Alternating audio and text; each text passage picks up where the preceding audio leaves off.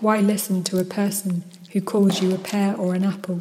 In other words, the kind of person who should be composted in a 75 litre wormery and digested by a million swigging bacteria. When you could listen to what ignites your core, fruit or vegetable, your firm banana, your firm banana, your firm banana, your firm banana, your firm banana, a wet aubergine, my unfinished carrot. Eat the rich and all the rich swallow, a new one every hour, along with your libido and tan oil. What sounds unjuicy is made juicy by the translucent grease of conviction. What's more, richness works well as a fat collecting receptacle. I just wish I could find a way to keep my dripping fingers off my touchscreens. We need to get these ideas into squeezy bottles.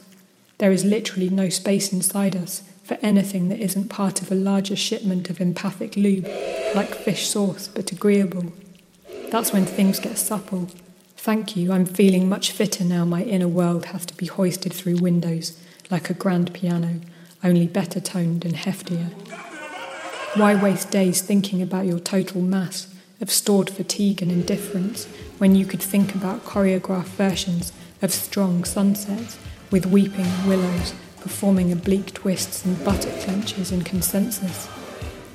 Other vegetation is available.